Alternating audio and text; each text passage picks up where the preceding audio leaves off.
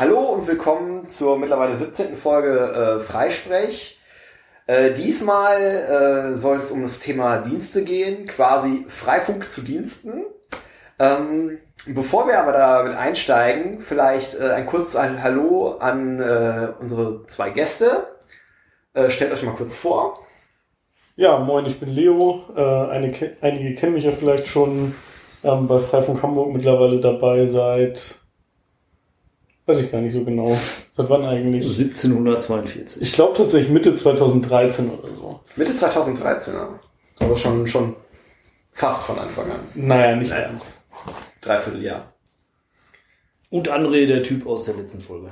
Genau, und apropos letzte Folge, die war ja jetzt ähm, Dezember, November, keine Ahnung. Äh, auf jeden Fall vor dem Kongress. Und äh, es ging um das Thema Richtfunk, wie ihr euch erinnert. Und vielleicht kurz, was seit der letzten Folge im Bereich Richtfunk passiert ist, bevor wir dann äh, zum Thema Dienste übergehen.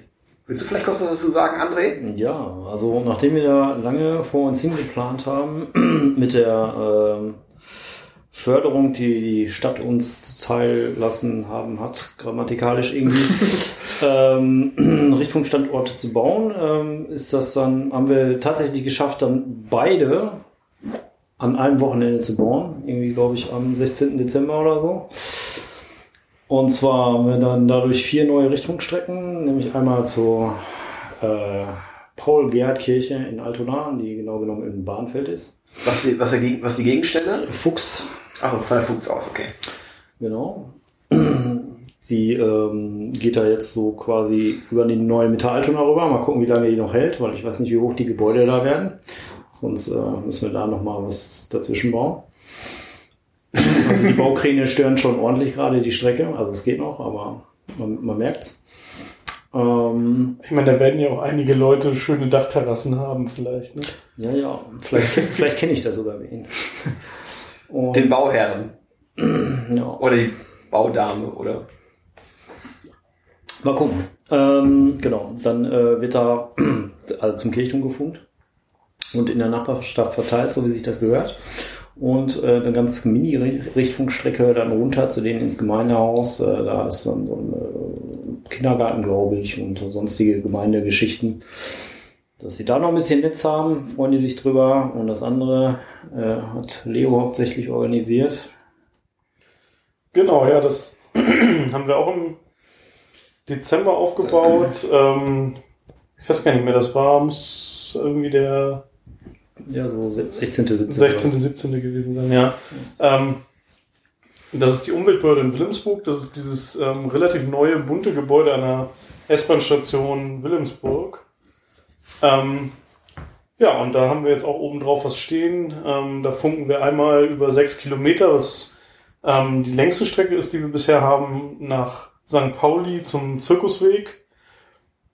Und ähm, noch zu einem privaten Standort in Wilhelmsburg und wir sind im Moment da im Prinzip auf der Suche nach ja, weiteren Standorten, die man im Prinzip anschließen kann. Und der Plan ist irgendwie so nach Harburg rüber zu kommen. Genau, also wir haben damit jetzt im Prinzip ja die, die halbe Strecke über die Elbe geschafft oder die Strecke über die ähm, Norderelbe. Jetzt wäre es natürlich noch cool, wenn man damit nach Harburg weiterkommen könnte. Ähm, ja. Und das, das Ganze sozusagen auch in Südhamburg so ein bisschen voranbringen könnte. Ja, schön. ähm, das waren jetzt die, die, die neuen Strecken seitdem. Hat sich seit dem äh, letzten Mal sonst noch was getan? Ja, wir haben äh, Glasfaser-Uplink in, in der Fuchs bekommen. So, das ist jetzt unsere dritte direkte Faserverbindung zwischen Richtfunknetz und den Gateways, was das Richtfunknetz natürlich ordentlich performant macht und äh, in gewisser Weise auch redundant, falls da mal irgendwelche Strecken unterbrochen werden aus irgendwelchen Gründen. Also das heißt, wir haben eine direkte Richtfunkstrecke zu äh, Quatsch, ähm, Glasfaserstrecke zu den Gateways. Genau. Also bei der Schnackenburg-Allee, bei der Fuchs und bei Artfights. Drei Standorte. Gibt es noch mehr, die über DSL angebunden sind, aber äh, performanter sind natürlich diese Fasern. ja, das ist schon super gut. Was haben wir noch? Äh, Things Network auf Richtungsstrecken ist jetzt vielleicht. Genau, wir haben auf dem ähm, auf dem Richtfunkstandort in Wilhelmsburg, von dem ich gerade berichtet habe, und auf der Fuchs in Altona haben wir jeweils ein The Things Network LoRaWAN Gateway aufgestellt, ähm, um damit, ja, es hat jetzt nicht direkt, also ist jetzt nicht direkt Freifunk, ähm, aber die Interessen überlagern sich, glaube ich. Also viele Leute, die bei Freifunk dabei sind, interessieren sich auch für LoRaWAN-Netze. Das sind im Prinzip Netze, die darauf ausgelegt sind, ja, ich sag mal so, Internet of Things, Smart City Anwendungen ähm, zu unterstützen. Also irgendwie Anwendungen, wo ich zum Beispiel Umweltdaten oder sowas aufnehmen will, an Orten, wo es ja kein Internet gibt, also kein WLAN oder so, was ich direkt benutzen kann. Ähm, und wo ich auch nur wenig Strom zur Verfügung habe. Also das ist ein Funkstandard, der auf sehr kleine Datenmengen ausgelegt ist, die nur sehr selten übertragen werden und das Ganze über mehrere Kilometer auch noch macht. So ein bisschen nach dem Motto, Leute, die WLAN funkten, funkten auch LoRaWAN. ja. Äh, da die meisten Leute das vielleicht nicht kennen oder so. Ähm, also geht es jetzt nicht darum, dass sich irgendwie Menschen über Computer kommunizieren, sondern Geräte mit anderen Geräten. Sensoren. Genau. Und äh, Leo sagte schon, nur kleine Datenmengen, also sowas wie ein Sensor, der dann vielleicht alle paar Minuten mal einen Temperaturwert übermittelt. Von solchen Datenmengen redet man nicht von irgendwie Audio-Videodaten. So also geht dann eher nicht. Größenordnung Kilobyte pro Tag oder sowas. Genau, und ähm, am, ja, wann war das denn? Am letzten Freitag, das war der 22. Der 22. gab es hier in Hamburg dann ein. Nee, das ist Quatsch, der 17. 17. Falsches Datum aus dem Blog-Eintrag gelesen. 17. ähm, da gab es in Hamburg hier im Attraktor im Rahmen auch des Freifunk Hamburg Techniktreffens so ein kleines Community Kickoff für die The Things Network Community Hamburg. Ähm, ich denke, also wie gesagt, es ist nicht, es ist nicht exakt Freifunk, aber ähm, wie man so schön sagt, Synergien kann man halt auch nutzen. Und genau. Ganz, eine ganz tolle Synergie dabei sind halt die Dachstandorte. Ähm, ja. Die ja. sind für beide Sachen irgendwie interessant für Freifunk und für diese LoRaWAN-Netze. Genau. Ansonsten gab es zwischendurch noch äh, den 34C3, äh, 33C3, ich bin schon wieder in Gedanken ein Jahr weiter, ähm, den Chaos Communication Kongress, wo auch äh, es wieder eine Freifunk-Assembly gab, äh, wo es auch diesmal wieder sehr viel Rahmenprogramm gab mit eigenen Vorträgen. Ähm, genau. Schöne Sache. Äh, ich glaube, das war es so im Wesentlichen. Ne? Anfang des Jahres ist es erstmal ein bisschen ruhiger geworden. So quasi nach Weihnachten, nach dem Kongress. Erstmal wieder ankommen in der Realität und äh, genau. Ja, wo wir noch eifrig drin werkeln, ist ähm, der Domain-Split, der von vielen anderen Communities schon vollzogen wurde. Wir sind da leider nicht ganz so schnell. Ähm, aber da arbeiten wir auch noch eifrig dran und die Hamburg Süd-Domäne ist jetzt im Prinzip ja soweit fertig, dass man sie ähm, testen auf der äh, Knotenkarte äh, sehen kann. Auf der Knotenkarte sehen kann und dass man sie äh, tatsächlich benutzen kann. Was ist eine Domäne? Ähm, ja, im Prinzip ein Teilnetz, wenn du so willst. Also ein Teilnetz, in dem sich alle, also ja, was ist eine Domäne? Äh, Im Prinzip eine Layer 2 Broadcast-Domäne. Das heißt, wo, ähm, wenn ich mir jetzt meinen, wie früher auf der LAN-Party meinen Rechner, äh, konnte ich andere Rechner in meiner Windows-Freigabe, in meinem, meinem Windows-Netz, in meiner Windows-Netzwerkübersicht sehen. Und, äh, die waren in derselben Domäne. Die waren in derselben Layer 2 Broadcast-Domäne. Und die Motivation ist, dass unsere, also unser Freifunknetz bisher in Hamburg war ja quasi ein großes Layer 2 Netz. Genau, so ungefähr mit 1000 Knoten bis zu 3000 Clients, sage ich mal, so um den Dreh, 3500. Also drei, äh, nee, vier, viereinhalbtausend Teilnehmer in Summe. Ja, wenn man so will, ja. Genau, und äh, das ist zu groß für so ein Layer 2 Netz und deswegen dann die Unterteilung in weitere Netze, um das Ganze ein bisschen kleiner zu kriegen und dadurch äh, bessere Performances zu bekommen. Mhm. Genau. So der Wunsch. Ja. Und äh, eine natürliche räumliche Grenze biet, äh, bietet da die Elbe, äh, weil dort nicht aus Versehen dann äh, Geräte miteinander meschen drüber hinweg. und damit äh, nicht die Gefahr, also, äh, oder, also, es sich einfach anbietet, dort das Netz aufzuteilen. Genau, die andere, als andere Trennung haben wir dann einmal noch die Alster genommen, was ja nicht bekanntlich nicht nur äh, ein See ist, sondern auch ein Fluss oder eigentlich insgesamt, glaube ich, nur als Fluss anzusehen ist. Weiß ich gar nicht so genau. Ja, klar. Ja. Dieser aufgestaute Bach ist das, was man als Ja, Alster kennt. genau. Aber eigentlich ist es der Bach. Genau, aber viele Leute, die man so trifft, denken immer, das wäre eigentlich im Prinzip nur der vermeintliche See. Ja. Naja, und äh, den, den Flussverlauf haben wir da im Prinzip als Ost-West-Trennung noch genommen. Aber das ist noch nicht in Betrieb. Also Nee, das ist noch nicht in Betrieb, das stimmt. Also zum Testen kommt jetzt erstmal Freifunk Süd als erstes und das geht dann Schritt für Schritt. Genau. Zwischen diesen Domänen wird dann auch geroutet, so dass es weiterhin irgendwie ein Netzwerk bleibt. Genau, man kann weiterhin Dienste oder Clients oder Knoten aus den jeweils anderen Netzen erreichen. Ähm, Das wird immer möglich sein. Jetzt muss ich nochmal nachhaken, die Frage habe ich schon tausendmal gestellt gefühlt. Ähm, und äh, wenn es dafür noch keine Lösung gibt, dann gibt es dafür noch keine Lösung. Aber wir haben ja jetzt das Thema Richtfunk und wir haben das Thema Segmentierung des Netzes. Und wir haben jetzt mindestens eine Richtfunkstrecke, die schon von einer Domäne in eine andere geht, nämlich ähm, über die Elbe hinweg. Wie verhält es sich da? Ähm, also die, die Idee ist ja eigentlich äh, bei, bei Richtfunk, dass man dann halt im Endeffekt auch darüber Mesh-Verbindungen macht. Aber wir wollen ja die Layer 2 Netze trennen und darum können die nicht ohne weiteres miteinander meshen. Wenn ich das richtig verstanden habe. Und wie ist da die Idee? Haben, andere Städte das schon für uns gelöst? Gute Frage eigentlich. Ich bin mir nicht sicher. Also, Also was man prinzipiell machen muss, ist irgendwie klar, ne? man muss halt routen an der Stelle. Aber wie das im Detail funktioniert, das äh, ist mir nicht so genau. Ne?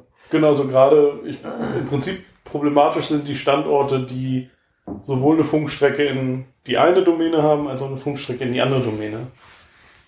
Auf, an der Stelle, auf diesem Standort müsste man wie auch immer zwischen diesen beiden Vernet äh, Netzen vermitteln. Äh, Ja gut, ich sag mal, bei, also Routen. in Anführungsstrichen bei normalen äh, Knoten ist es ja relativ egal. Die werden dann im Zweifel einfach äh, nicht miteinander meshen, oder? Weil die äh, andere ähm, Mesh-IDs. Mesh- haben, genau. Ähm, aber bei Richtfunk will man es ja halt explizit diese Strecken aufbauen. Ja, und man, man kann ja auch irgendeine Route anlegen, so was weiß ich, alles was, ähm, äh, in, keine Ahnung, wenn ich jetzt auf einem Knoten bin, äh, Domäne Süd und ich will irgendwie, keine Ahnung, nach Domäne West, sagen wir mal, ähm, ja, alles was in dem IP-Bereich ist, geht da lang. Aber man will das vielleicht nicht nur dafür haben, sondern man möchte ja auch, ähm, vielleicht ist auf der anderen Seite ja irgendwie Internet oder so. Und dann wird es, glaube ich, ein bisschen komplizierter. So, wann man dann entscheidet. Mhm. Ich, ähm, Ja, vor allem ist ja die Frage, also in so, einem- in so einem Batman-Netz habe ich ja eigentlich immer nur die Information, ähm, oder ich, ich nutze eigentlich das Gateway, um irgendwo hinzukommen. So für Netze, die sozusagen, oder für, für, für IPs, die nicht in meinem Netz direkt sind. So, und das heißt, wenn ich jetzt sozusagen aus dem einen, aus der einen Domäne in die andere wollen würde, wäre eigentlich die, der natürliche Weg erstmal übers Gateway. Was man aber vielleicht nicht unbedingt möchte, da, da so ein Freifunknetz ja unabhängig von den Gateways sein sollte. Genau, aber wenn jetzt zum Beispiel der, dass der Router in die andere Domäne wäre ein Richtfunkstandort, ähm, das wäre ja auch ein Problem, wenn ich jetzt von meinem normalen Router, der überhaupt gar keinen Anschluss ans Richtfunknetz hat, sondern einfach nur eine VPN-Verbindung zum Gateway, ja. äh, wenn ich davon auf die andere Domäne zugreifen wollen würde, ähm, das wird ja wieder überhaupt nicht passen. Wieso soll das dann ins Richtfunknetz? Mhm. Dann soll es ja zum Gateway und vom Gateway in die Domäne, entweder Ja. in den Richtfunkteil der Domäne oder in, zu irgendeinem anderen Knoten. Gut, ich glaube, beim aktuellen Fall haben wir jetzt kein Problem, da wir dort, glaube ich, einen kurzen Weg zum Gateway haben bei einem der beiden Richtfunkstandorte. Ja, das stimmt. Ähm, von daher ist es jetzt noch nicht so brennend, das Thema. Also, Ähm, also man kann da, denke ich, zumindest mit dem jetzigen Richtfunknetz vielleicht auch eher so Quick-and-Dirty-Lösungen machen, die fürs Erste, solange man da nicht viele weitere Strecken aufbaut, ganz gut funktionieren. Aber man muss sich natürlich langfristig halt überlegen, äh, ja, lässt man da zum Beispiel im Richtfunknetz einfach mehrere VLANs laufen, wo auf jedem VLAN ähm, eine der Domänen läuft und die Batman-Router auf den Standorten kümmern sich dann im, im Prinzip nur um die VLANs, die für die sie Funkstrecken haben, weiß ich auch nicht genau. Also Ja, vielleicht gucken wir einfach mal, was die anderen da schon gemacht haben. ja, ich meine, Die sind ja auch schlau. erstmal erstmal zurücklehnen und abwarten. Wenn da jemand von euch äh, an den Geräten da draußen irgendwie eine pfiffige Lösung hat für das Problem, sind wir da, denke ich, auch für Vorschläge offen. Ähm, das war jetzt auch ein kleiner, spontaner Diskurs. Ähm, vielleicht back to topic. Ich, äh, hatten wir sonst noch irgendwie was seit dem äh, letzten Mal? Ich glaube, die wichtigen Themen haben wir mittlerweile, ne? Glaube ich auch. Dann würde ich vorschlagen, dass wir jetzt mal zum eigentlichen Thema kommen und vielleicht auch erstmal wieder ein bisschen nicht technischer anfangen. Ähm, Dienste. Es soll ja heute um Dienste gehen. Dienste, was ist das eigentlich? Was hat es damit auf sich? Woher kennen wir Dienste im Alltag? Ja, ähm, vielleicht, ich, ich kann da gerne einen Anfang machen. Also Dienst ist quasi, ähm, ja, eine, äh, ja, irgendeine Art von, von, von, von, von äh, Dienst wird halt von, von einer Person oder einer Firma ähm, oder einer Community angeboten ähm, und äh, das können dann äh, andere Geräte oder Personen nutzen. Es ist ein bisschen abstrakt. Ähm, konkreter ist zum Beispiel ähm, alles, was, was ihr quasi im Internet macht, dann nutzt ihr Dienste. Und zwar typischerweise von anderen. Also wenn ihr irgendwie eine Webseite aufruft, dann gibt es äh, ähm, auf dem jeweiligen Server läuft ein Dienst, der diese Webseite bereitstellt. Oder ähm, wenn ihr auf Facebook ge äh, geht, dann gibt es dort Facebook, die euch als Dienst Facebook anbieten. Oder wenn ihr E-Mails schreibt, dann gibt es äh, ähm, entweder, dann gibt irgendeinen Betreiber von, von so E-Mail-Servern und die bieten quasi diesen Dienst E-Mail für euch an. Ähm, Genau, das gibt es im Internet quasi überall. Also alles, was da läuft, ist Dienst. Äh, und es gibt halt Dienste, die ihr direkt nutzt. Es gibt Dienste, die sind, äh, die nutzt ihr vielleicht ohne es zu wissen, sowas wie NTP. Ähm, das ist ein Dienst, über den Rechner die aktuelle Uhrzeit beziehen können, ähm, damit die äh, immer synchron ist und, und richtig geht. Ähm, und es gibt auch Dienste, die, ähm, die ihr gar nicht direkt nutzt ähm, oder euer Gerät gar nicht direkt nutzt, sondern die dafür da sind, ähm, ja, das Internet am Laufen zu halten. So ähm, Routing äh, äh, ist, ist ein Dienst, damit Pakete von A nach B kommen. Ähm, ja, da gibt es bestimmt noch eine ganze, ganze, ganze Menge mehr. Irgendwelche Monitoring-Dienste, die dafür sorgen, dass die Betreiber von Infrastruktur sehen, ob ihre äh, Infrastruktur sauber läuft und, und, und. Genau. Also kann man Dienst irgendwie beschreiben als Software, die irgendwo anders läuft, wo man sie nutzt. Im Gegensatz zu Applikationen, die man jetzt bei Ja. sich selber auf dem Rechner hat. Ja, oder, oder auch vielleicht sogar direkt in Hardware. Also es muss nicht unbedingt extra Software sein, es kann auch sein, dass ein Dienst komplett in Hardware läuft, würde ich sagen. Beispiel? Naja, ich sag mal, so ein, so ein, so ein, so ein Router oder sowas macht ja auch äh, durchaus einiges in Hardware. Oder? Vertue ich mich da? Nö. Äh, genau. Also äh, jedenfalls, es gibt Geräte da draußen, die halt äh, Dienste anbieten. Und ähm, ja, warum ist es jetzt so für Freifunk so ein großes Thema? Oder warum ist es generell überhaupt erstmal ein interessantes Thema, dass wir jetzt darüber sprechen? Ähm, naja, es können halt nicht nur Firmen Dienste anbieten, sondern ähm, eigentlich kann jeder im Internet Dienste anbieten. Und äh, warum möchte man das? Naja, äh, kann vielfältige Gründe haben. Also eine Sache ist halt, diejenigen, die einen Dienst anbieten, den ihr nutzt, haben halt potenziell ähm, Zugriff auf alles, was über diesen Dienst passiert. Also zum Beispiel Daten, die ihr dort ablegt, ähm, Informationen, die da vorbeilaufen. Ähm, sie können den Dienst äh, kontrollieren im Sinne von äh, Zugang gewähren oder ähm, ähm, verbieten. Das heißt, sie können potenziell Leute vom Dienst ausschließen. Ähm, sie können, äh, ja, der Dienst kann potenziell abgeschaltet werden. Ähm, also es gibt da halt die, den einen Faktor, also man hat keine Kontrolle darüber, äh, ob man den Dienst nutzen kann, sondern das hat potenziell immer der Betreiber des Dienstes. Und äh, man hat wenig äh, Kontrolle darüber, was, was mit den eigenen Daten bei so einem Dienst passiert. Ja. Und nicht nur aus bösen Absichten, sondern einfach auch, wo man oft nicht reingucken kann, was die Leute machen. So, äh, also Genau. das kann ja auch durch Fehler sein, äh, dass da mal Passwörter abhanden kommen, die dann eben, was ja auch schon ein Fehler ist, irgendwie im Klartext weggespeichert wurden und so weiter und so Genau, man, man weiß auch gar nicht, ob äh, die Betreiberin, der Betreiber von so einem Dienst äh, ähm, Software-Updates einspielt, Sicherheitslücken äh, schließt. Ähm, es kann auch sein, dass der Dienst quasi einfach nur vor sich hin existiert und äh, verweist und irgendwie nicht, nicht, nicht so wirklich ähm, aktualisiert wird und dann dort äh, Sicherheitslücken klaffen, die genutzt werden können, um dann an eure Daten wieder ranzukommen.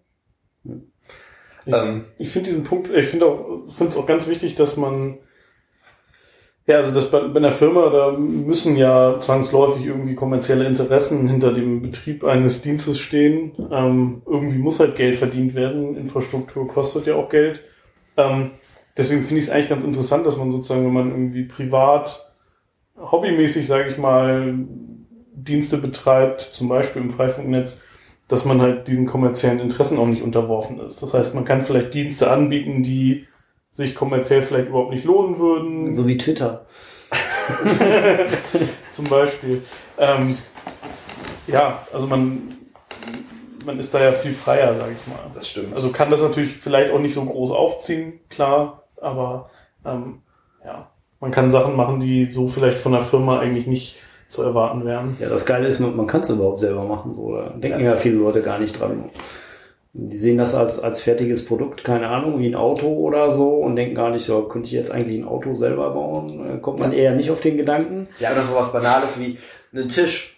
Also ein Auto ist vielleicht schon ein relativ komplexes Beispiel, aber ich sag mal, äh, sich einen Tisch mit äh, ähm, eigenen Mitteln selber zu bauen, das ist halt durchaus im Bereich des Machbaren. Ähm, und genauso ist es im Bereich des Machbaren, einen eigenen Server zu betreiben, wo äh, was weiß ich, ein Forum dr- drauf läuft, ähm, ein E-Mail-Server drauf läuft, ähm, irgendwas anderes drauf läuft.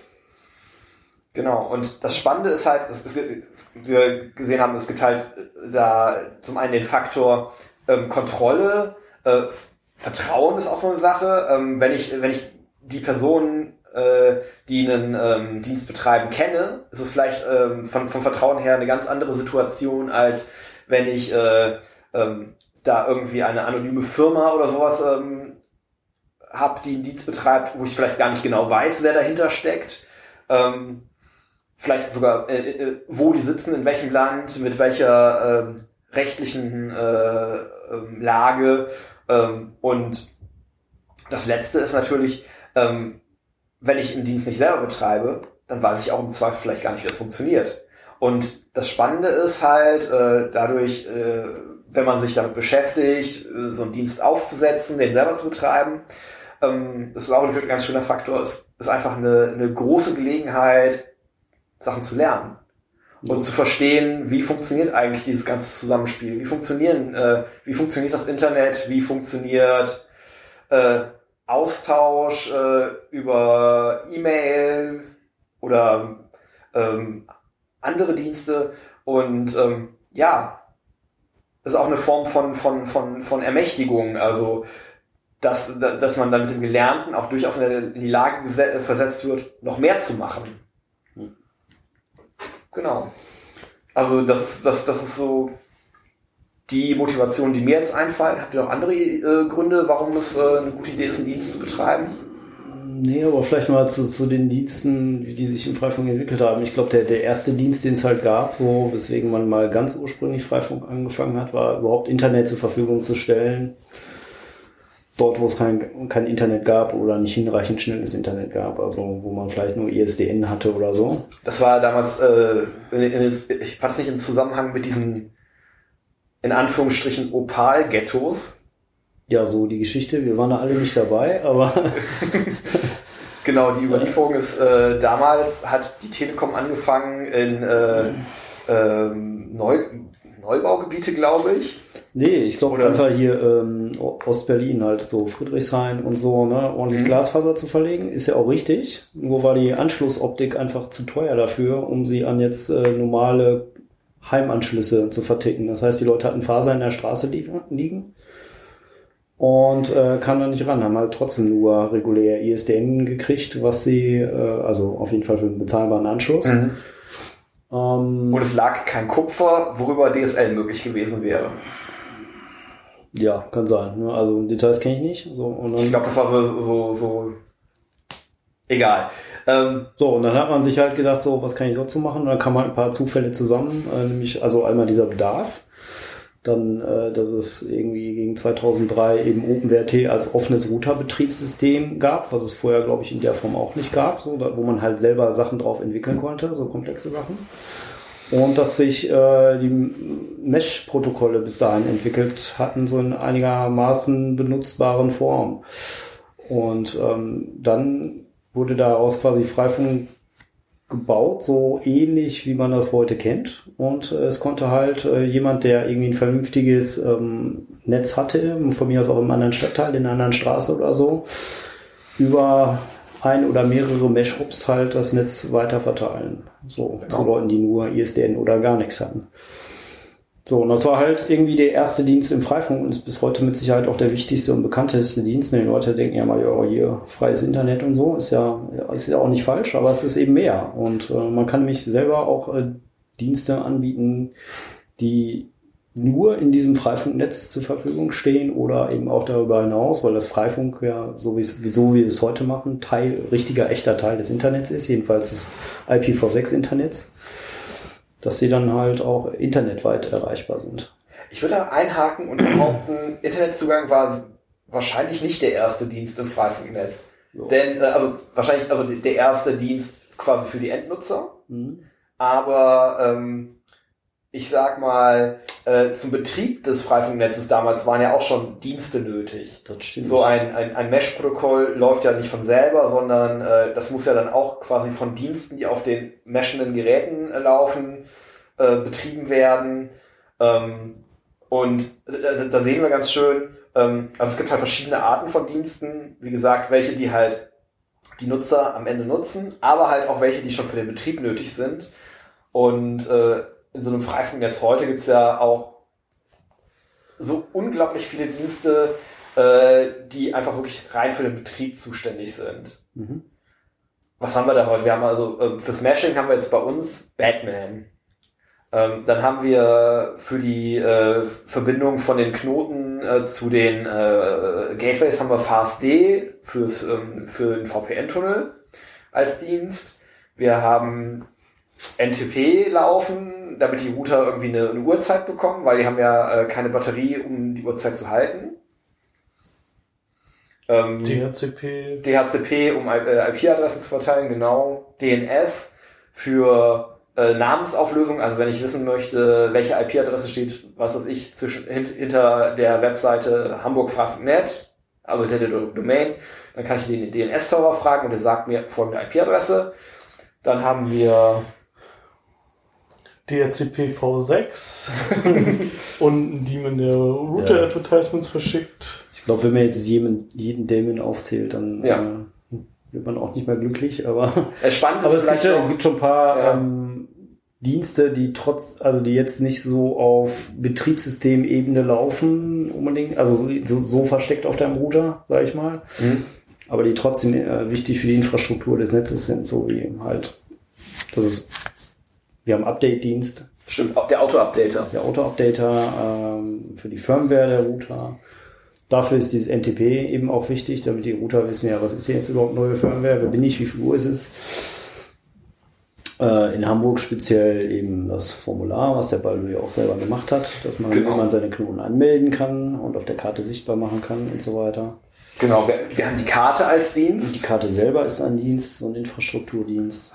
Das DNS äh, würde ich da jetzt auch tatsächlich mit dazu zählen, weil äh, es gibt da diese Domänen, also Top-Level-Domänen, äh, wie man sie kennt, so .de, .com, .uk, fr, wie auch immer.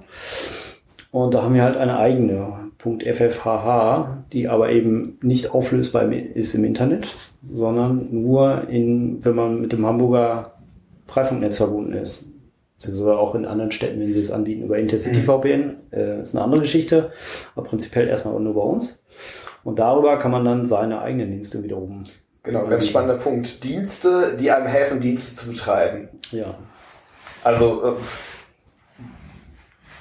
vielleicht lass uns noch kurz darauf eingehen, welche, welche Dienste wir sonst noch so haben, die auch tatsächlich für, End, für Endnutzer noch interessant sind, bevor wir dann damit anfangen zu schauen, wie eigentlich so ein Dienst ja, aufgesetzt werden kann, wie das funktioniert, so ein Betrieb von so einem Dienst und was vielleicht dann auch an Verantwortung damit verknüpft ist. Ja, also wir haben noch weitere Infrastrukturdienste, die jetzt nicht so essentiell wichtig sind wie der Auto-Updater und so weiter aber trotzdem irgendwie quasi zentral zur Verfügung gestellt werden. Das ist zum Beispiel media.ffh, wo, äh, keine Ahnung, eben alle möglichen Medienprodukte liegen, die wir so rauswerfen. Also äh, die Vorlagen für die Aufkleber, dieser Podcast hier.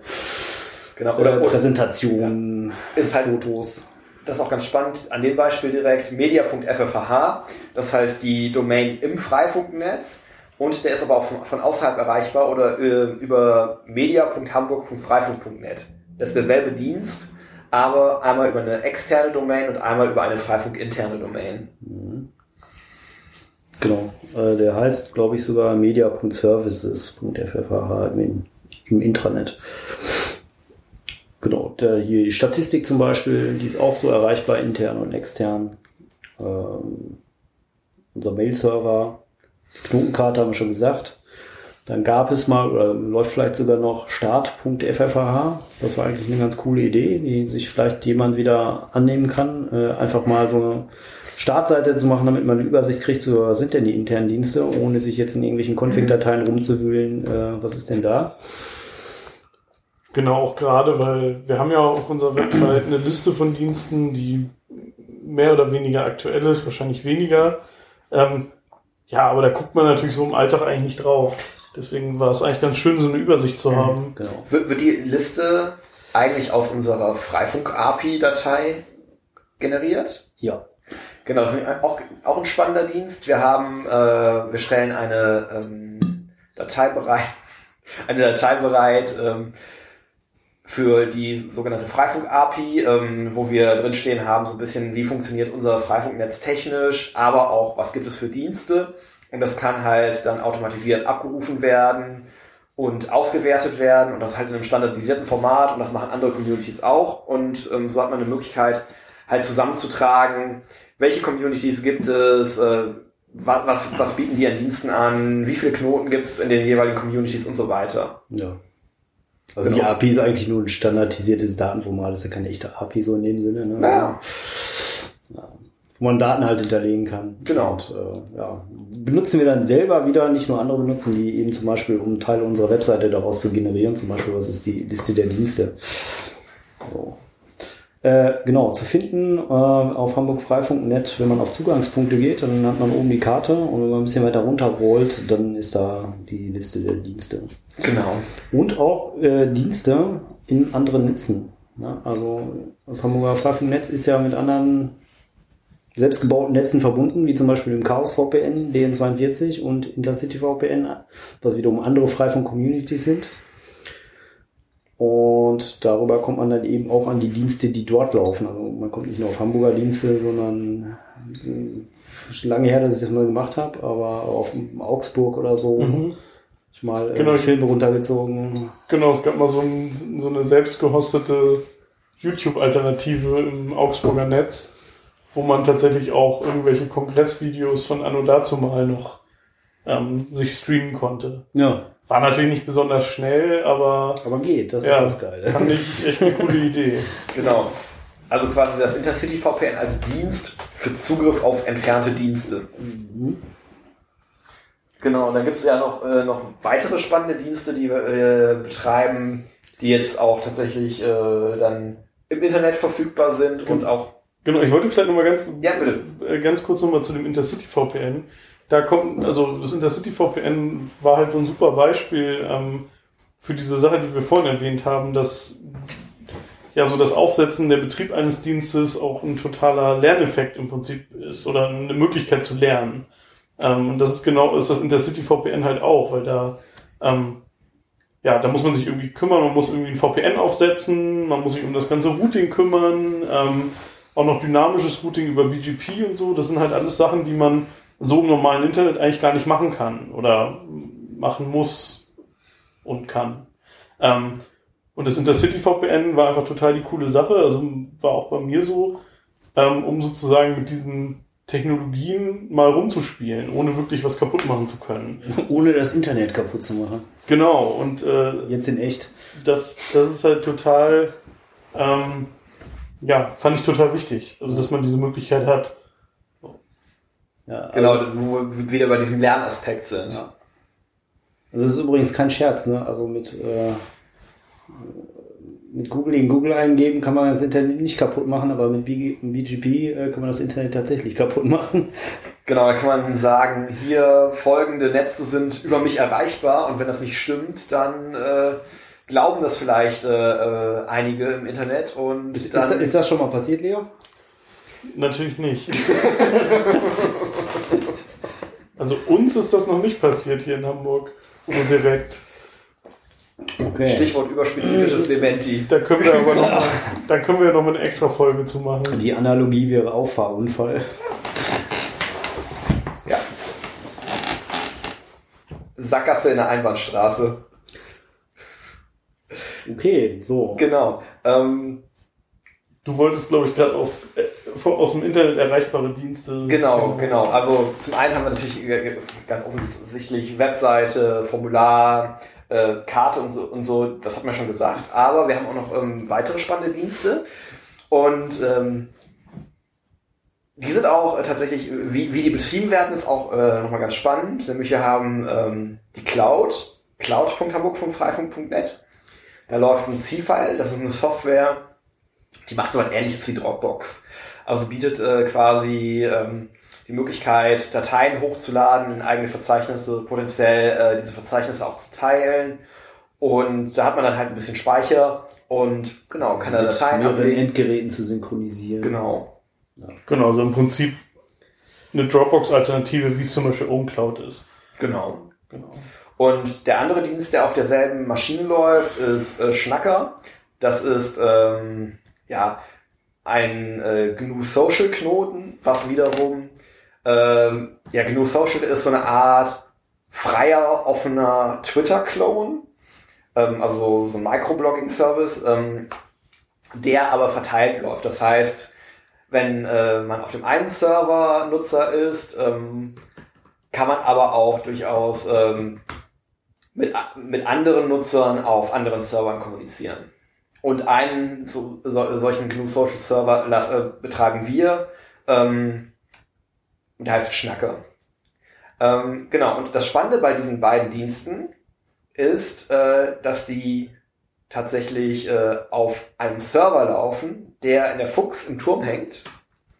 Also auf einem unserer Richtfunkstandorte. Genau, auf einem unserer Richtfunkstandorte und dort ursprünglich nur per Richtfunk angebunden war und dennoch auch im Internet erreichbar war. Das heißt, wenn man eine Anfrage gestellt, also wenn, wenn man die Seite aufgerufen hat, dann ging die Anfrage grundsätzlich über die Luft ähm, zum Turm in der Fuchs und die Antwort ähm, entsprechend zurück auch.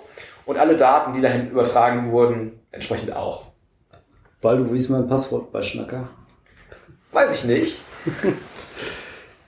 Das kannst du jetzt einfach so behaupten. Ja, das, das ist eigentlich Kannst du dir zurücksetzen lassen.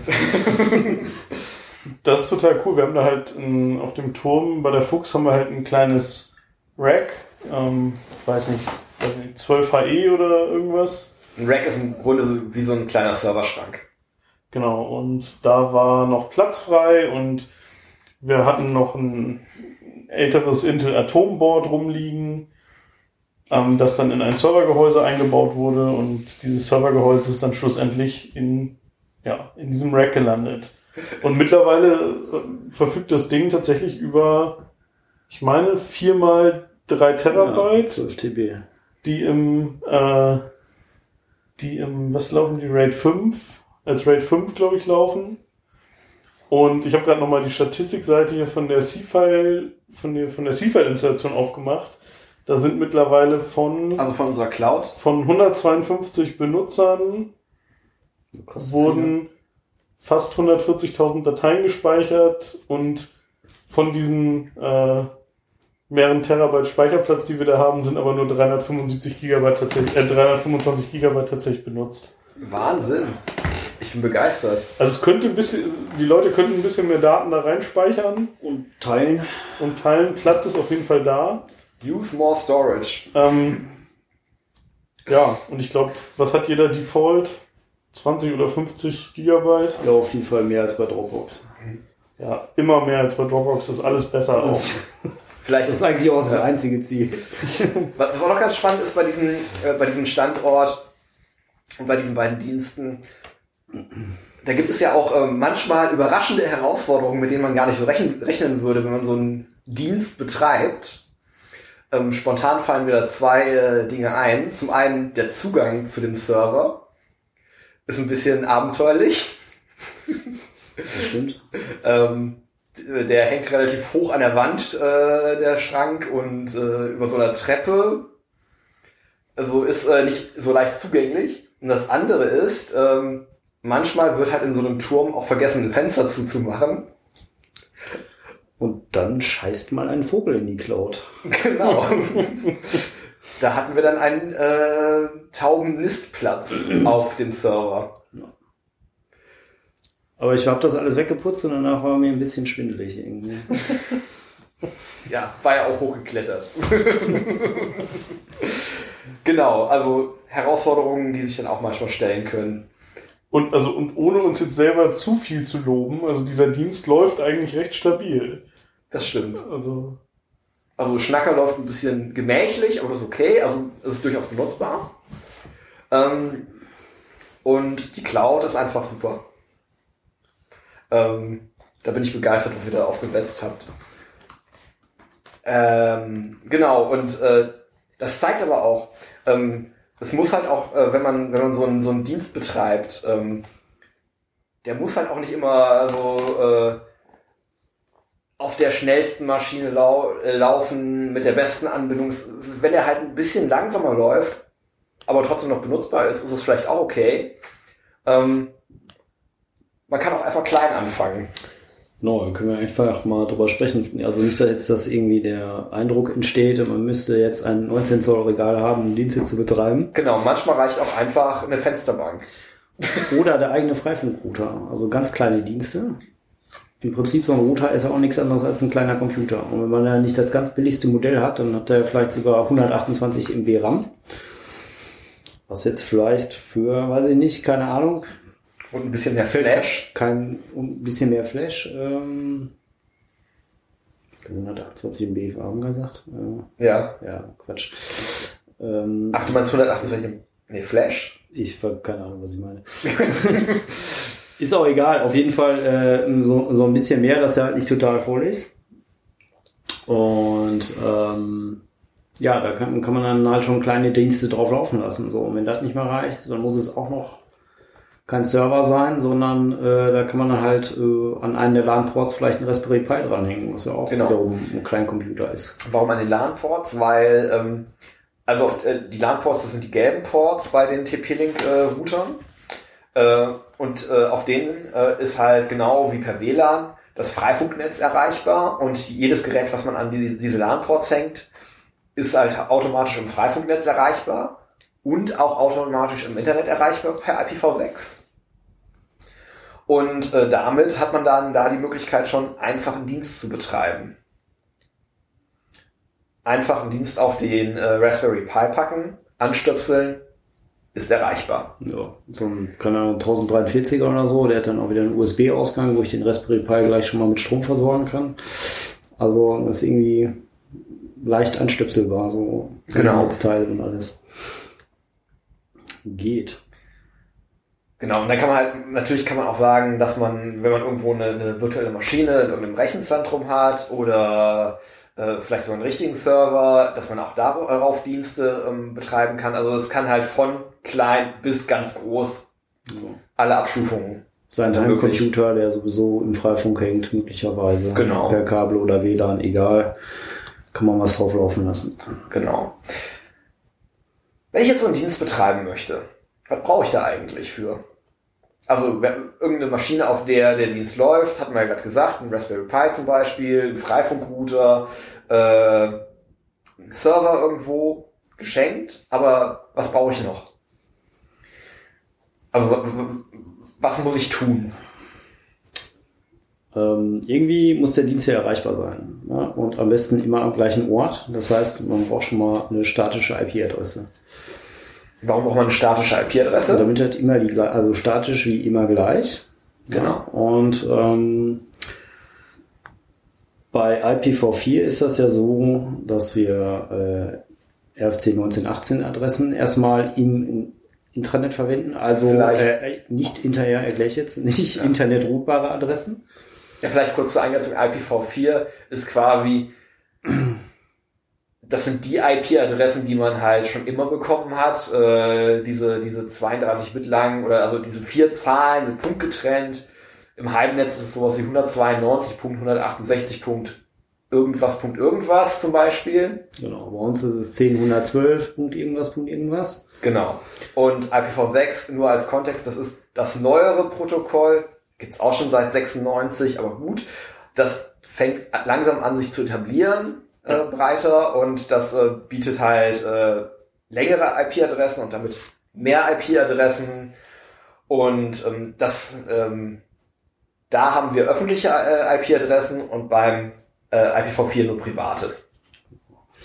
So, und äh, normalerweise, wenn ich jetzt ein beliebiges Gerät in den Freifunk hänge, dann macht das erstmal bei IPv4 DHCP. Das heißt, das bekommt äh, von einem Server, der im Freifunk läuft, eine zufällige Adresse zugeteilt, die nur frei ist. Und das ist im Zweifel jedes Mal eine andere. Das heißt, es ist nicht so gut, um die zu betreiben, weil dann weiß man ja gar nicht wohin. Ähm, deswegen haben wir so eine Datei, ähm, wo man statische IP-Adressen eintragen kann. Äh, die ist auf github.com, Freifunk Hamburg. DHCP-Static. Äh, äh, Link packen wir hier rein. So heißt es static.conf äh, und da kann man dann halt seine MAC-Adresse eintragen. MAC-Adresse nicht wie in Apple, sondern wie in äh, Media Access Control. Also jede Und- Netzwerkkarte auf der Welt hat eine theoretisch eine eindeutige 48-Bit lange Adresse. Und äh, damit ist das Gerät dann eindeutig identifizierbar im Freifunk.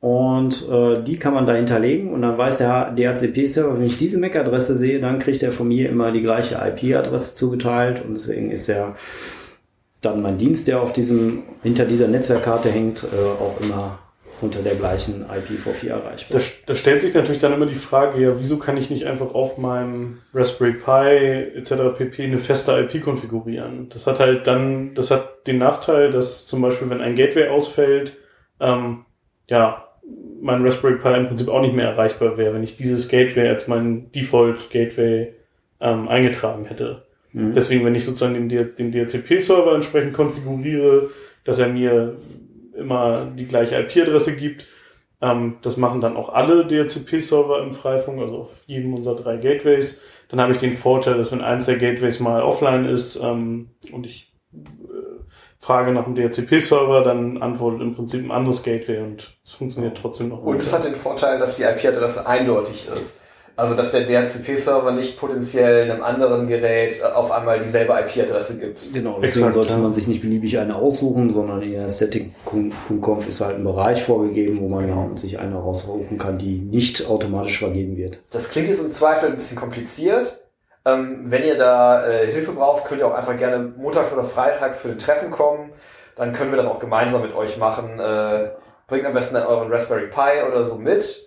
Ähm, und dann können wir äh, da schnell einen Eintrag erstellen. Genau. Bei IPv6 ist alles viel einfacher, Genau, also das war jetzt alles IPv4 und ähm, außer dass die Ach so. Adressen länger sind. Vielleicht kurz noch dazu. Die IPv4-Adressen, die sind natürlich jetzt nicht aus dem Internet erreichbar. Das heißt, Dienste, die über so eine Freifunk IPv4-Adresse angeboten werden, sind erstmal nur im Freifunknetz erreichbar. Mhm.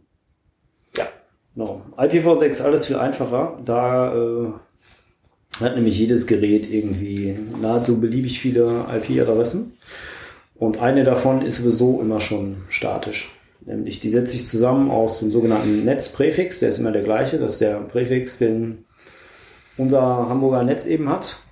2A03 äh, Komm, das weißt du auswendig. 2267. Jetzt hast du mich gerade verunsichert. Genau.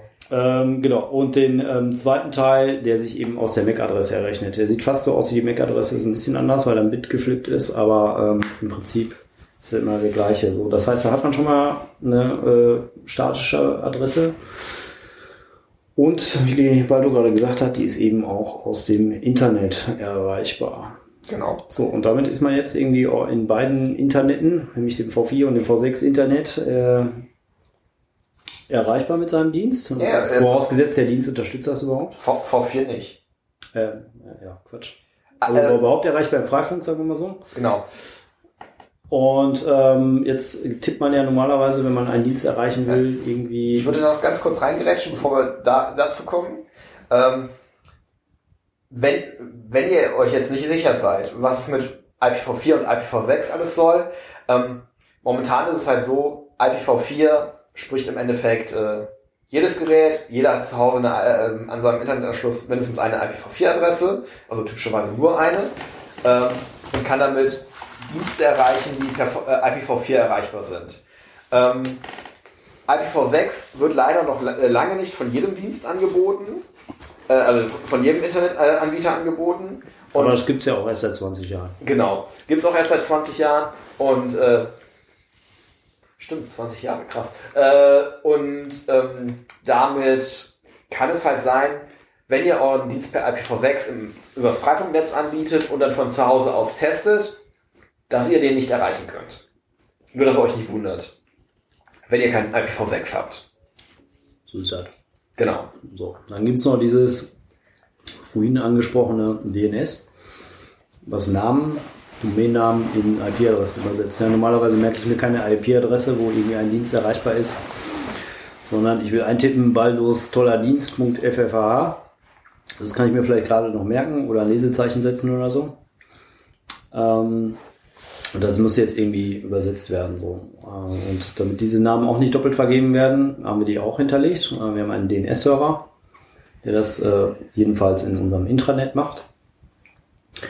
Und da gibt's auch eine Config-Datei, die liegt auch auf GitHub, Freifunk Hamburg. Bind nennt sich das Ding. Dann geht man da hier auf Master und dann ist es die db.ffh. Verlinken wir. Verlinken wir auch. So, und da kann man nämlich wiederum äh, ganz ähnlich wie das vorher mit der MAC-Adresse und der IP-Adresse war, eintragen, äh, was ist der Name und die IP-Adresse dazu. Genau. Und sowohl IPv4 als auch V6 kann man an einen Namen hängen. Wenn ihr noch nie mit Bind gearbeitet habt, helfen wir euch auch gerne da beim Treffen, weil das ein bisschen fummeliger ist.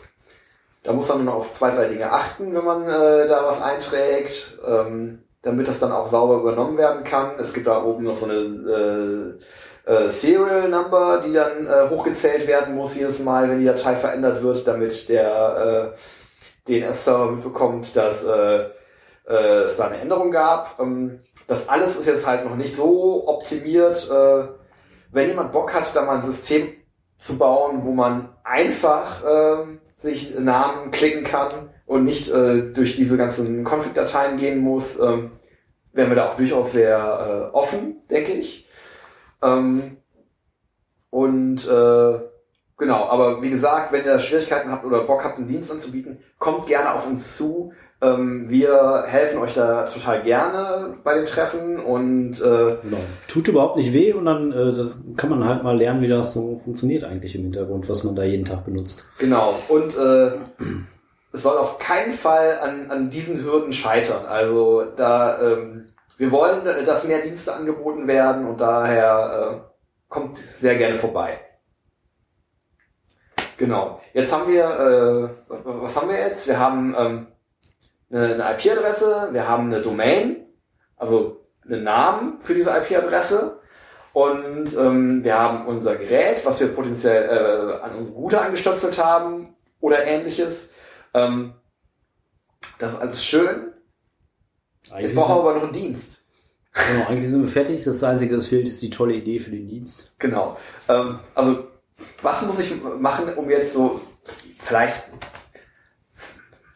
einfach mal eine Webseite anzubieten? Also, ähm, was, was, was muss ich tun, damit so ein Dienst überhaupt ja, existiert?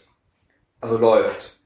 Ähm, Im Endeffekt müsst ihr auf der Maschine, die den Dienst anbieten soll, die für den Dienst nötige Software installieren und einrichten.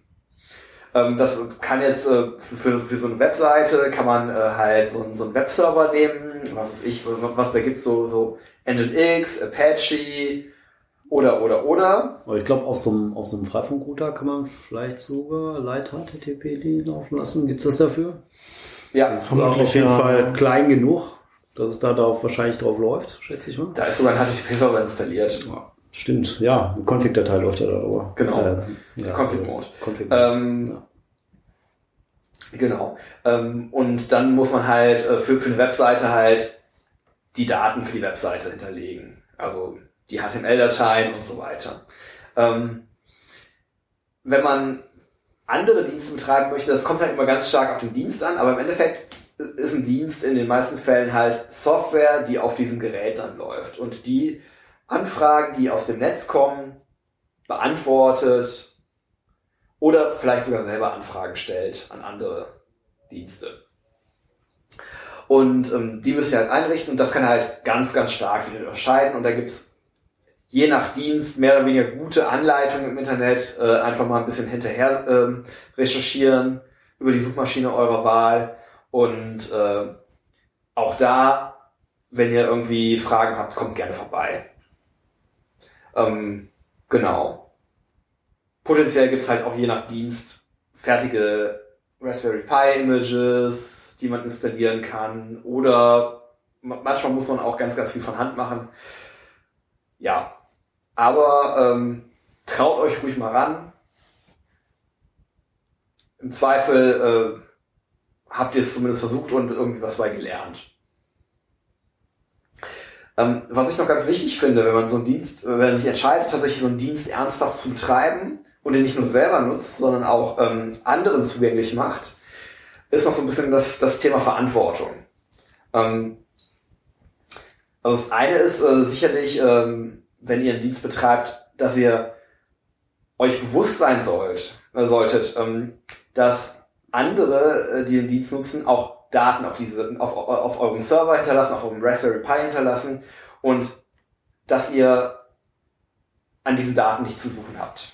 Das sind private Daten und es mag verlockend sein, aber ähm, die schaut man sich nicht an. Und ähm, so ein, so, A- Am besten wählt man einen Dienst aus, der die Daten so hinterlegt, dass man sie sich gar nicht hinter anschauen kann, nämlich dass sie da nur verschlüsselt und für den jeweiligen Nutzer zugänglich drauf sind. genau. Aber das, das wäre sicherlich das Optimum. Ja. Geht leider nicht bei jedem Dienst, aber ist äh, halt ein wichtiges Thema. Ähm, und ähm, im Zweifel ist es auch für euch besser, wenn ihr ähm, also dann auf einmal da über irgendwelche Sachen stolpert, die ihr gar nicht wissen wollt. Ähm, also da können halt auch Freundschaften dran zerbrechen, sag ich mal hart. Ähm, genau, das andere Ding ist halt, ähm, wenn ihr jetzt seht, oh, da wird ein toller Dienst angeboten ähm, von Freunden, von der Freifunk-Community, äh, von anderen, ähm, seid nachsichtig. Es ähm, ist typischerweise etwas, was in der Freizeit passiert, ähm, wo nicht so viel Zeit für ist. Wo ihr Ähm, nichts für bezahlt. Genau, wo, wo ihr nichts für bezahlt, wo vielleicht sogar ganz im Gegenteil die, die den Dienst betreiben, Geld reinstecken in Hardware, in Stromkosten und so weiter. Und von daher seid nachsichtig, wenn der Dienst nicht so gut funktioniert, wenn es da Probleme mit gibt und vielleicht bietet sogar Helf äh, eher Hilfe an, statt äh, zu meckern. Achso, und noch ein letzter Punkt. Ähm, Nochmal, wenn ihr einen Dienst betreibt, was ich auch persönlich wichtig finde, und auch anderen anbietet, diesen Dienst zu nutzen. Seid vielleicht auch so fair, bevor ihr euch entscheidet, diesen Dienst einzustellen. Also wenn ihr zum Beispiel jetzt sagt, ich betreibe jetzt einen Mail-Server äh, und ihr könnt jetzt eine E- äh, E-Mail-Adresse bei mir haben, ist das ganz cool. wenn ihr dann von heute auf morgen sagt, so, keine Lust mehr, ich schalte das Ding jetzt einfach ab, könnt ihr machen, ist dann aber vielleicht für die Nutzer in dem Moment ein Problem, weil an so einer E-Mail-Adresse durchaus einiges hängen kann. Zugang zu irgendwelchen Accounts ähm, und, und, und. Von daher, wenn ihr das macht, seid dann auch so fair, bitte, dass ihr ähm, rechtzeitig Bescheid gebt, äh, euren Nutzern und die, die, die Gelegenheit bietet halt, sich darauf einzustellen, wenn ihr den Dienst einstellt. Äh, wenn der mal äh, aus irgendwelchen technischen Problemen nicht erreichbar ist, geschenkt. Aber ähm, wenn ihr euch dann halt äh, dagegen entscheidet, den weiter zu betreiben, sagt den Nutzern gerne Bescheid und ähm, gebt ihnen eine gewisse Vorwarnzeit, einfach aus Fairness. Genau. Eine Sache, die mir gerade noch äh, im Kopf gekommen ist, oder warst du fertig mit ja, bitte. Oder? Ja. Eine Sache, die mir noch mal eingefallen ist, ähm, es kursierte einige Zeit mal diese Idee bei uns in der Runde, dass man doch im Prinzip eine Linux-Distribution für einen Raspberry Pi bereitstellen könnte, äh, mit dem jeder ähm, einfach Dienste bei sich ähm, zu Hause zum Beispiel im Freifunknetz anbieten kann.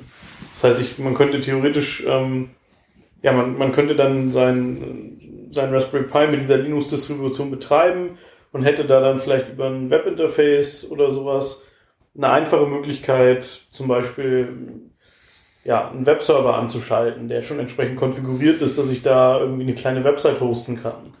Oder ähm, einen FTP-Server etc. pp. zum Dateitausch oder so.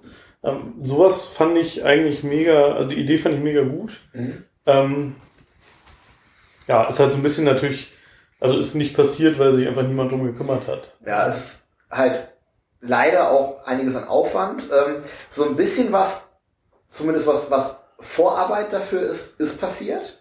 Ähm, ich habe ähm, angefangen, oder ich habe jetzt ein Tool gebaut, mit dem man sich Raspbian-Images, also das, äh, Raspbian ist eine Debian-basierte Linux-Distribution für den Raspberry Pi.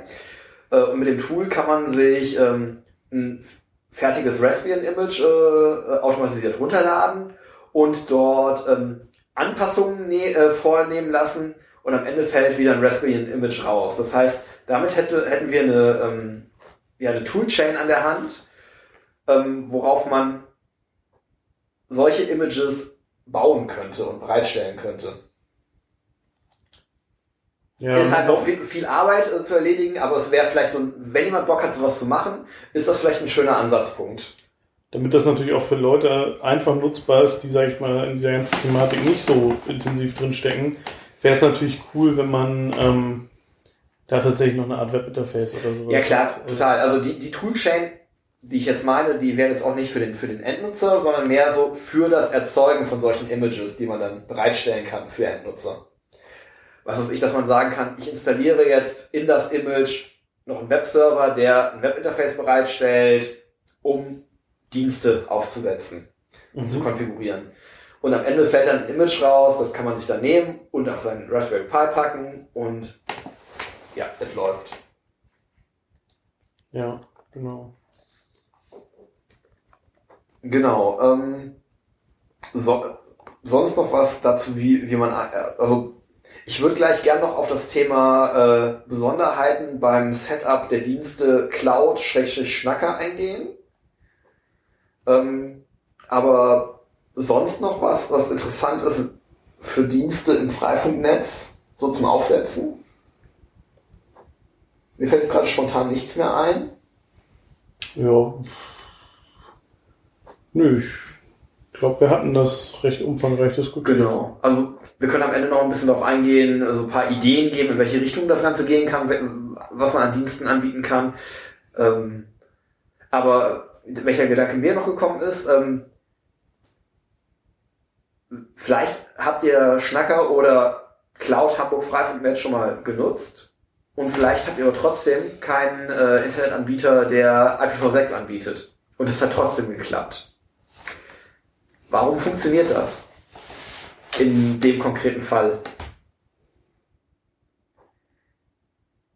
Ich habe jetzt gerade. Also die, die, die Frage ist, nicht zugehört. die Frage ist, mein Internetanbieter gibt Ja. mir nur eine IPv4-Adresse. ja. Warum ist Cloud Hamburg Freifunk.net für mich trotzdem erreichbar? Ach so. Ja, gut. Äh, also die, die Cloud, äh, beziehungsweise der Server, auf dem das Ganze läuft und auch wo Schnacker drauf läuft, hat natürlich eine IPv6-Adresse, die auch ähm, bei Design weltweit erreichbar ist. Ähm, ja, so direkt hat es ähm, hat, hat die Cloud nur eine IPv4-Adresse, die nur aus dem Freifunk erreichbar ist.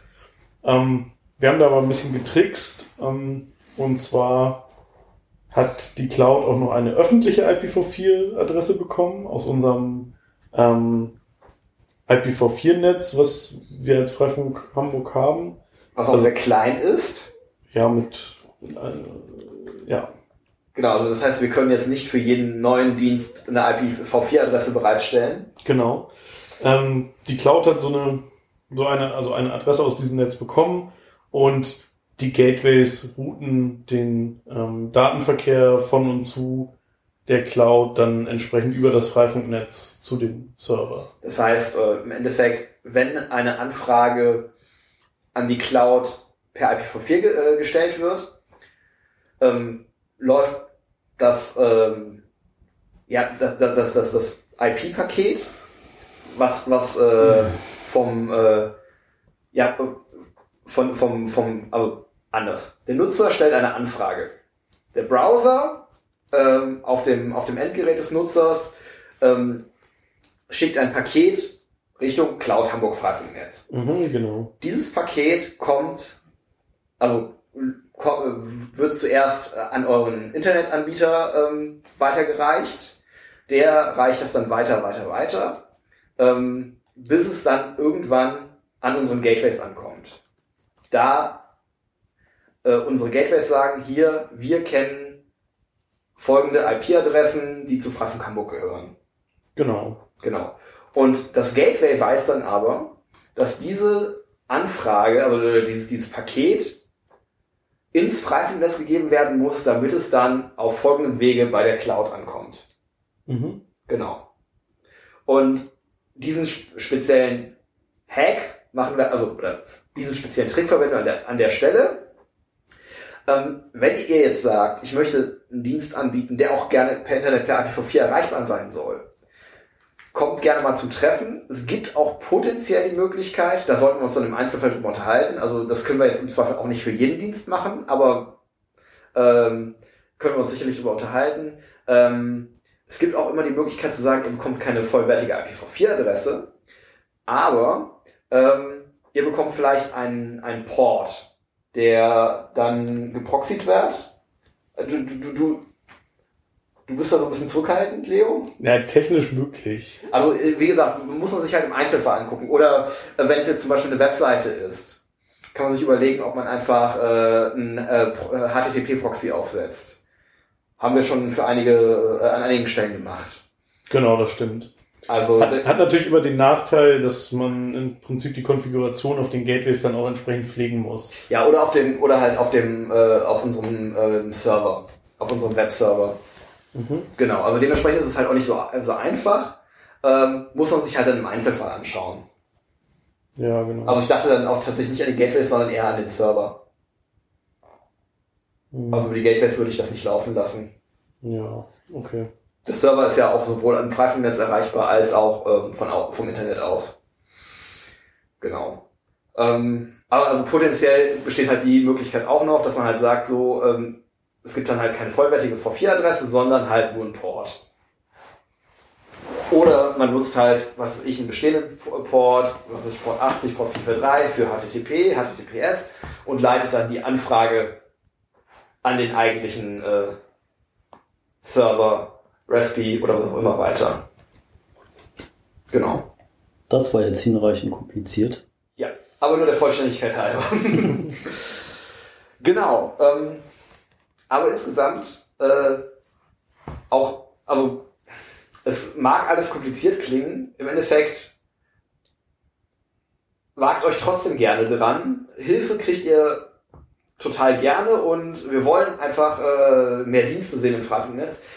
Und wenn ihr sagt, ich habe die tolle äh, Idee für einen Dienst, äh, lasst auch gerne hören oder motiviert gerne auch andere aus der Freifunk-Community, äh, den, äh, den umzusetzen oder setzt euch gemeinsam hin und äh, ähm, schaut, dass ihr den aufgesetzt bekommt. Wir wollen mehr Dienste, wir wollen, äh, dass das Freifunknetz quasi auch ohne Internet irgendwie einen sinnvollen Mehrwert bietet.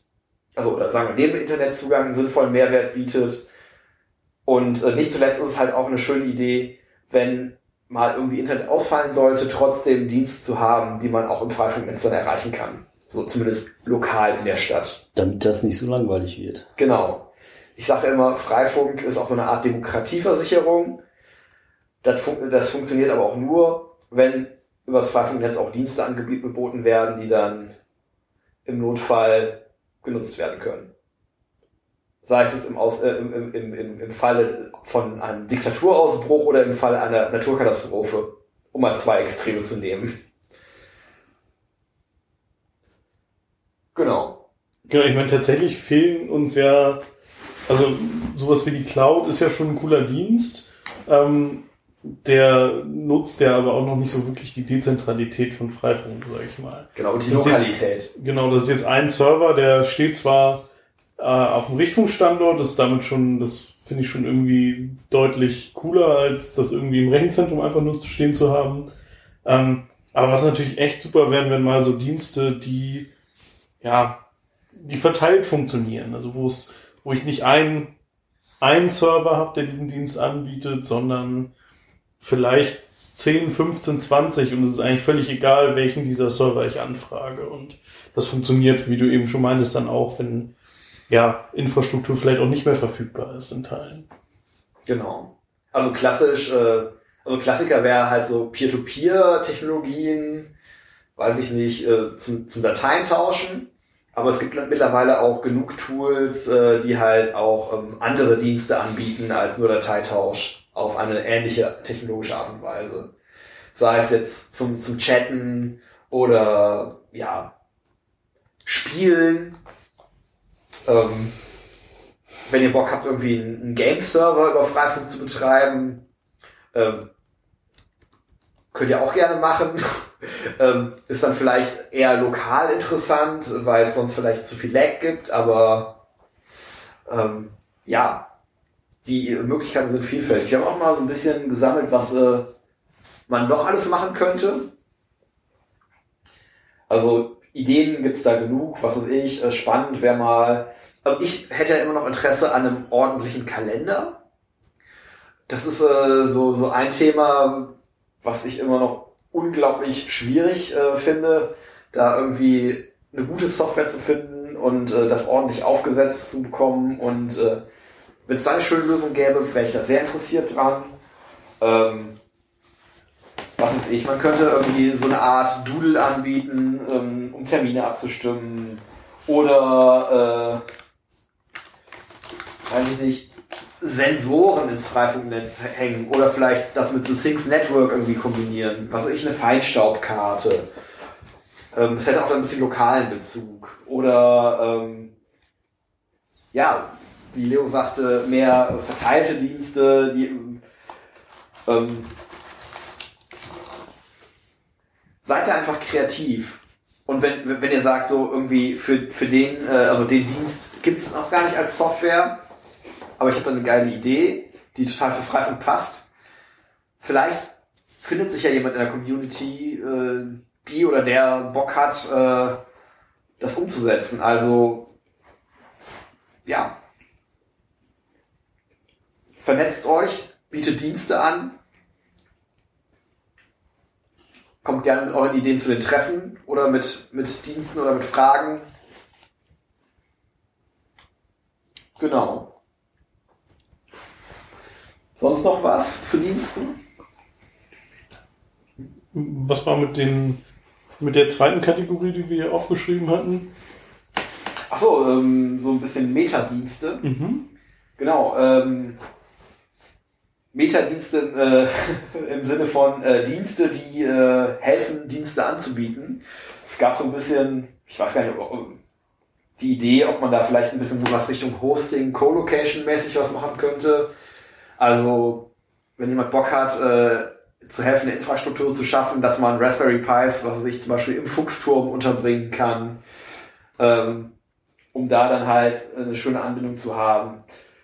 Ähm, oder vielleicht auch einfach, ähm, wie gesagt, äh, ja, eine Software bereitstellen, äh, bauen möchte, ähm, ein Interface bauen möchte, mit dem man sich Domains klicken kann oder äh, feste IPs klicken kann, ähm, wäre das spannend. Ähm, für unsere Karte könnten wir noch einen äh, eigenen Tile-Server gebrauchen, was durchaus ein aufwendiges Ding ist. Aber ähm, also Tile-Server ist quasi ein Server, der die Kartendaten, also die Karten, Kacheln. Kacheln, genau, Kacheln, super, das ist das Wort, was mir fehlte, Ja, die, die, die Bilddateien berechnet und bereitstellt. Ähm, da nutzen wir, glaube ich, momentan, den Server von Freifunk Aachen und dann ist auch schön, einen eigenen zu haben. Und ganz schön wäre es, wenn der Server sogar im Freifunknetz verfügbar wäre, weil momentan ist es halt so, dass die ähm, Freifunkkarte nicht ohne Internetzugang funktioniert. Und da wäre es ja eigentlich ganz schön, wenn der auch komplett im Freifunknetz funktionieren würde. Oder andere Karten auch. Und dann kann man sich noch überlegen, was weiß ich, ähm, so Dienste wie IPFS ähm, anzubieten oder irgendwas mit Tor zu machen oder äh, ja, es gibt ja genug verteilte Anwendungen da draußen, die irgendwie spannend sind. Vielleicht irgendwas mit Blockchain oder Was braucht denn so ein Teilserver an Speicher eigentlich? viel. Also Teilserver ist, ist, wenn ich das richtig ähm, gesehen habe, braucht er viel Plattenplatz, viel RAM, viel Rechenleistung für die Berechnung der Teils, Hm. viel, äh, viel Zeit zum Aufsetzen. Okay. Das ist so mein Eindruck bisher. Also aber- es ist, ist keine low-hanging fruit, die man mal eben so. Nee, nee, leider Ja, nicht. Ähm, also wenn da jemand Bo- Bock hat und sagt, ich will das aber unbedingt haben, äh, lasst euch da nicht bremsen. Was, was macht er denn genau? Holt er sich die Daten von OpenStreetMap in einem anderen Format und dann berechnet er wirklich Genau. Grafikkacheln? Genau, also es gibt halt irgendwie Die zwei Möglichkeiten, das, äh, das zu machen. Man kann entweder sagen, man betreibt so einen Proxy, so einen Caching-Proxy, der sagt, ich hole mir einfach die, die Kacheln, die Kachel jemand dann auch schon gerechnet hat. genau, Ja. und äh, speichere die zwischen. Ähm, Habe ich mich nicht mit beschäftigt. Und es gibt die Möglichkeit zu sagen, halt einen Teilserver, wo man sagen kann, ich konfiguriere sogar, wie nachher die Karte aussehen soll. ja. Hat die Möglichkeit, das nochmal für Freifunk vielleicht optimiert anders darzustellen. Ähm, Achso, das ist jetzt so eine von diesen Sichten, die man bei uns unten rechts auch einstellen kann. Genau. Das sind einfach stumpf verschiedene vorberechnete Kachelansichten von verschiedenen Servern. Mhm. Und wenn wir einen eigenen Server hätten, könnten wir nochmal schauen, was wir da sehen wollen würden. Ist leider echt nicht so einfach. Aber ich lasse mich da auch gerne eines Besseren belehren. Also wenn ihr sagt, habe ich schon tausendmal gemacht, dann gerne. Oder wenn, wenn ihr sagt, habe ich noch nie gemacht, möchte ich wissen, wie das geht und ich habe viel Zeit dafür, auch gerne. Ja, und auch nochmal zu dieser Geschichte mit dem Raspberry Pi, mit der Raspberry Pi Co-Location. Auch wenn das jetzt vielleicht in absehbarer Zeit nicht unbedingt realistisch ist, dass man da so einen halb professionellen Co-Location-Dienst auf dem Richtfunkstandort anbietet, ähm, ist es zumindest möglich, auf den meisten Richtfunkstandorten nochmal eben einen kleinen Raspberry Pi dazu zu hängen. Also wenn es wirklich eine coole Idee für irgendwie einen Dienst gibt, der auch vielen Leuten zugutekommt, ähm, ja, und man braucht für den eine vernünftige Anbindung, die vielleicht nicht einfach nur ein DSL-Anschluss ist zu Hause, sondern ein Richtfunknetz, was auch per Glasfaser angebunden ist. Äh, dann kann man sicher drüber reden, ob man da auf einigen Richtfunkstandorten noch irgendwie ein Raspberry Pi dazu steckt. Mhm. Könnte ich mir sehr gut vorstellen. Oder einen vergleichbaren Einplatinencomputer. Da auch zwei Platinen haben. ähm, anyways. Ähm, vielleicht gibt es ja sogar schon spannende Dienste da draußen, die wir noch nicht kennen im Freifunknetz. Wenn ihr einen habt und euch wundert, warum ihr niemand benutzt, sagt uns mal Bescheid. Wir sind da immer ganz neugierig. Vielleicht habt ihr schon eine coole Idee, die ihr schon umgesetzt habt. Und ähm, vielleicht äh, hilft es da auch einfach, äh, die dann nach außen zu tragen. Also Äh, Dienste einzurichten ist das eine, aber dann auch Bescheid zu geben, dass die existieren, ist das andere. Ähm, wir sind Da fällt mir was ein. Wir hatten ja mal, ich glaube, das ist nie richtig an den Start gekommen, eine Suchmaschine. Genau, es gab äh, ja auch so eine der, der, der Ideen, äh, mal äh, tatsächlich so eine Suchmaschine einzurichten, die halt das Freifunknetz durchsucht. Wenn da jemand Bock hat, das Thema nochmal aufzugreifen. Also da ähm, gibt's eine fertige Software für, die gerade für so verteilte Netze, die abspidert, so, ne? ja, hat so Vor- und Nachteile. Okay. Also was du meinst, ist Yassi. Ja, Das ist genau. äh, schönes ähm, Stück Software. Wer Bock hat, das mal aufzusetzen für Freifunk, ähm, auch sehr gerne. Das Problem war damals, dass es, glaube ich, zu ressourcenhungrig war auf, auf dem Server. Ähm, mir schlägt ja immer noch äh, so eine Suchmaschine vor, ähm, die halt zum einen Inhalte über Freifunk findet im Internet und die zum anderen aber auch Inhalte und Dienste im Freifunknetz findet. Und ähm, wenn man äh, da, wenn ihr da spannende Dienste habt, könnte man die dann später eintragen und dann äh, sowas auch als Startseite haben, um einfach mal, also für so eine Freifunk ähm, Nutzung und äh, darüber dann halt auch Dinge finden. Auf jeden Fall, spannender, spannender Dienst. Jo. Ich glaube, Das war's. das war es jetzt, was Dienste angeht. Ähm, so in puncto Ausblick, was steht als nächstes an? Also im Mai sicherlich das Wireless Community Weekend in Berlin, wie jedes Jahr. Himmelfahrtswochenende, ich glaube Freitag bis Sonntag. 26. bis 28. Mai. Mhm. Äh, kann man sich gerne schon mal im Freifunk-Wiki äh, eintragen, wenn, wenn, ihr Lust habt, dahin zu gehen. Ähm, wird bestimmt wieder schön mit draußen grillen und äh, spannende Themen rund um Freifunk und Get-Together. Ähm, ja. Ansonsten noch irgendwie welche Ankündigungen für die nahe Zukunft? Was steht als nächstes noch irgendwie an? Also generell sind wir weiterhin auf der Suche nach ähm, frischen Dächern, auf die man noch ein paar Antennen stellen kann. Genau, wenn ihr Dächer habt oder wenn ihr irgendwo wohnt, wo es ein Dach gibt, wo ihr denkt, Hoffentlich. da könnte man, da, da, da, da, könnt, da könntet ihr irgendwie vielleicht äh, Zugang hinbekommen, weil ihr irgendwie einen guten da äh, Draht zum Vermieter, zur Hausverwaltung habt. Äh, immer her damit. Das ist Genau. Grüße an Arndt. Genau, also Grüße an Arndt, genau. Ähm, Ja, und, viele Grüße. äh, ja. Ansonsten, Tschüss. tschüss, funkt on. Äh, Bis zum nächsten Mal. genau, bis zum nächsten Mal. Tschüss. Ciao.